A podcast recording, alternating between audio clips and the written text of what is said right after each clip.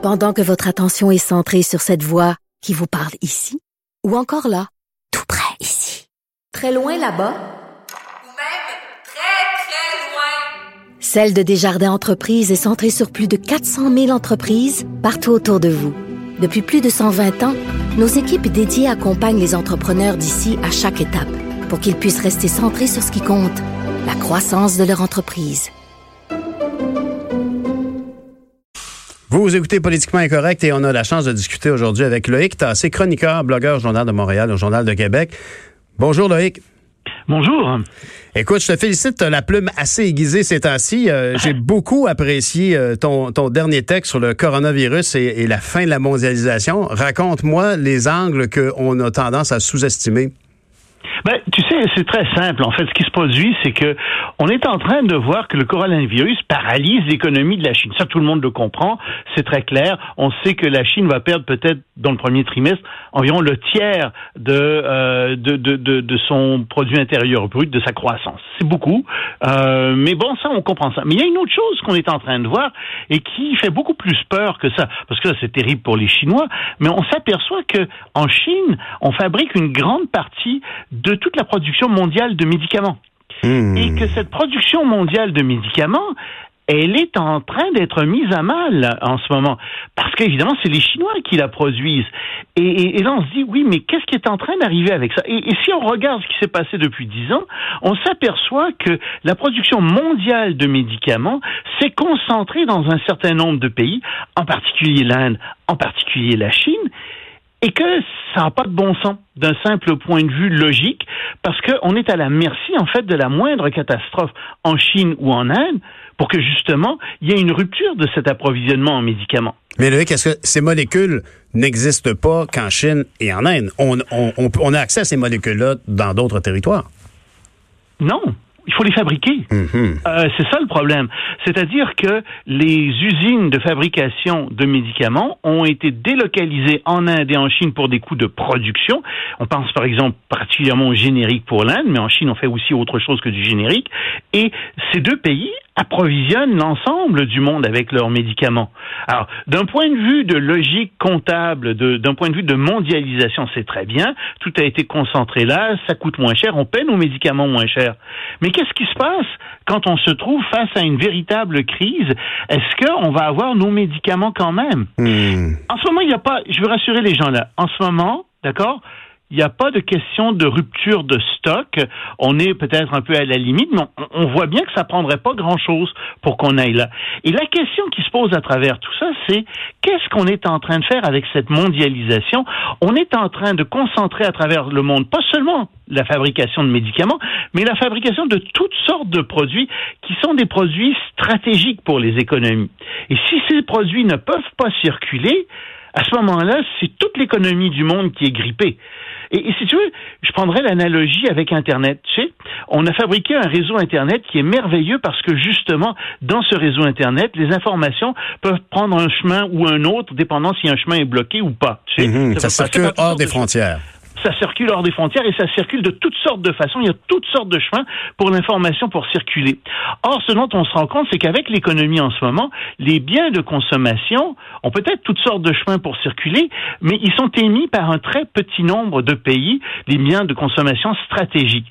Et c'est ça qui fait que le ministre de l'économie en France, par exemple, a déclaré hier qu'il fallait peut-être repenser un petit peu à tout ça et que lui allait demander à ce que la France et l'Europe se mettent à fabriquer à l'intérieur de leurs frontières des biens de consommation stratégiques, dont les médicaments, parce que ça n'a pas de bon sens de dépendre d'une ou deux sources comme ça à travers le monde pour des biens de consommation stratégiques. Et j'imagine que si on fait allusion aux molécules qui servent à faire les médicaments les plus communs, ce sont des médicaments qui sont moins intéressants pour les compagnies pharmaceutiques parce que le, le, la marge de profit est moins grande puisque c'est devenu un médicament très commun et on s'attend au plus bas coût toujours. C'est du générique, c'est plus protégé par euh, effectivement. Alors comme c'est plus protégé euh, par, euh, par, par, donc par la loi, ben, ça fait en sorte que tout le monde peut en faire et on se on se lance effectivement dans la course pour fabriquer les médicaments les moins chers. Ce qui n'est pas toujours une bonne chose, hein, parce que évidemment on va toujours nous dire, bah vous savez, ce sont les mêmes molécules qui sont là-dedans, effectivement.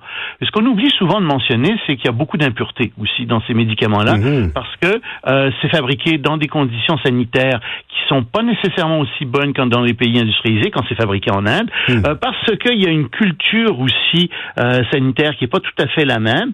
Et effectivement, il y a beaucoup d'impuretés dans ces médicaments-là, dans les génériques, et on ne sait pas très bien ce que ces impuretés vont faire à long terme sur le corps humain. Et encore une fois, je veux pas être alarmiste ici, Mhm. je fais juste dire des faits. Euh, Il y a des gens qui sont bien mieux placés que moi Mhm. pour parler euh, de, de, de la pureté et de l'impureté des médicaments génériques. Mais tu vois, ça, ça fait partie tout ça de cette logique marchande Ouais. où on, sert, on, on cherche à faire le maximum de profit dans le moindre temps possible. Mhm. Puis à un moment donné, quand on a un problème comme celui-là, on se retrouve devant effectivement la possibilité que toutes les chaînes d'approvisionnement à travers le monde soient bousculées, soient interrompues. Ici, à cause d'un virus, tout Exact. simplement.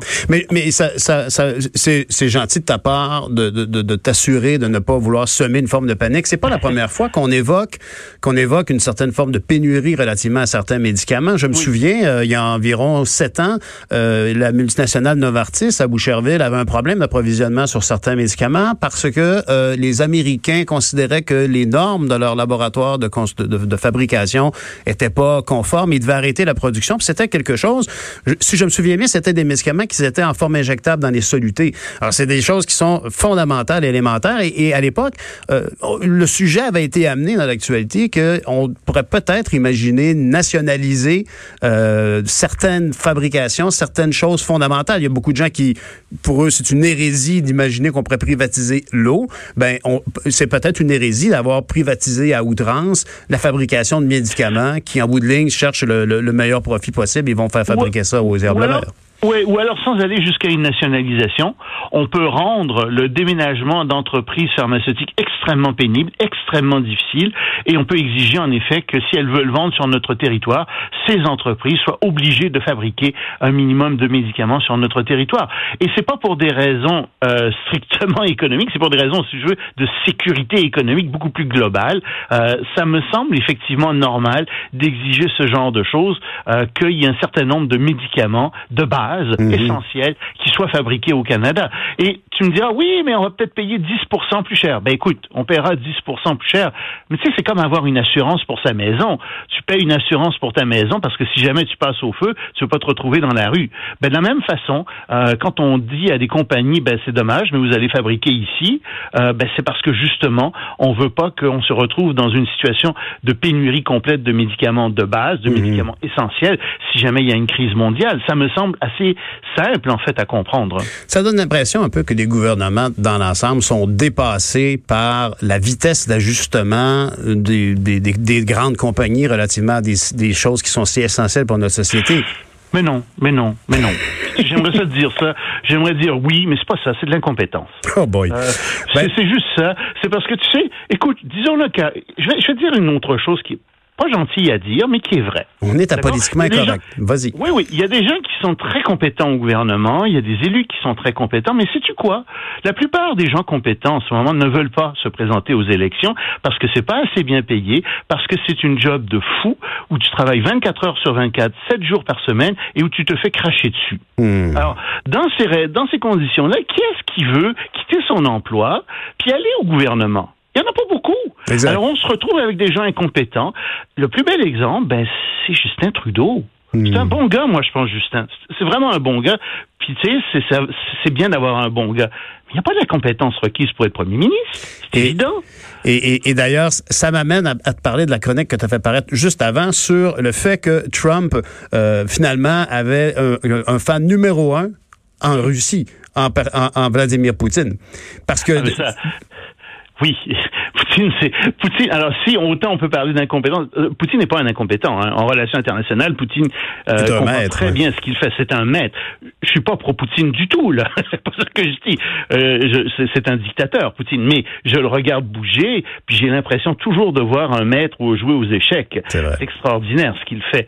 Euh, mais effectivement, euh, des gens, il semble que la Russie appu- euh, appuie en ce moment Donald Trump. En tout cas, c'est ce que les services secrets américains euh, ont révélé euh, au, en début, à la fin de la, de la semaine dernière, je pense que c'était jeudi dernier, Mhm. et euh, ça a fait entrer Trump dans une colère noire parce que évidemment il veut pas entendre que les euh, les Russes l'appuient. Euh, pour lui, les Russes euh, mènent des campagnes aux États-Unis pour déstabiliser la, la société américaine. Point à la ligne. Mais les services secrets américains ont été un peu plus loin. Ils ont dit oui, il fait plus que ça. Il appuie, euh, ils appuient Trump, les Russes appuient Trump. Et puis bon, on, s'est sorti en soirée vendredi soir. Ils, ils aimeraient aussi que Sanders gagne. J'ai pas pu mettre ça dans ma chronique parce que l'information n'était pas sortie à ce moment-là.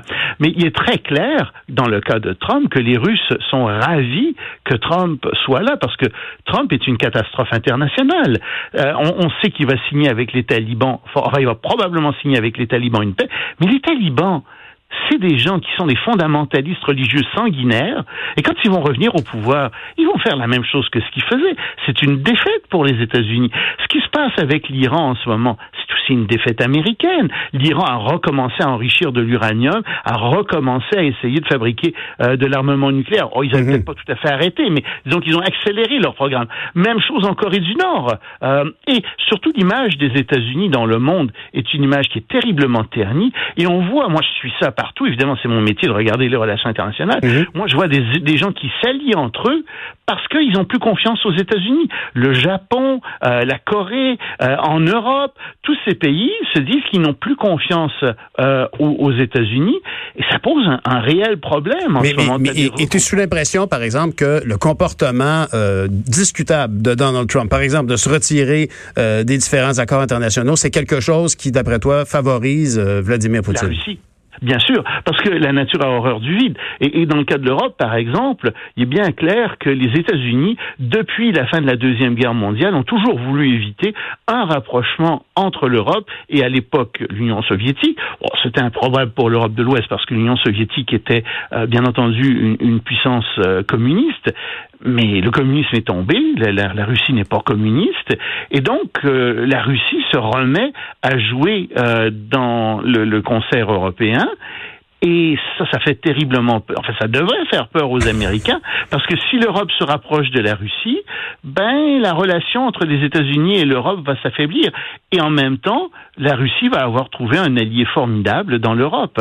Donc ça fait l'affaire de la Russie, cet affaiblissement des liens entre l'Europe et les États-Unis. Et, clair. Et s'il y en a un qui semble penser à très long terme, on l'a bien vu, c'est bien Vladimir Poutine qui s'assure de rester au pouvoir encore pour de nombreuses années.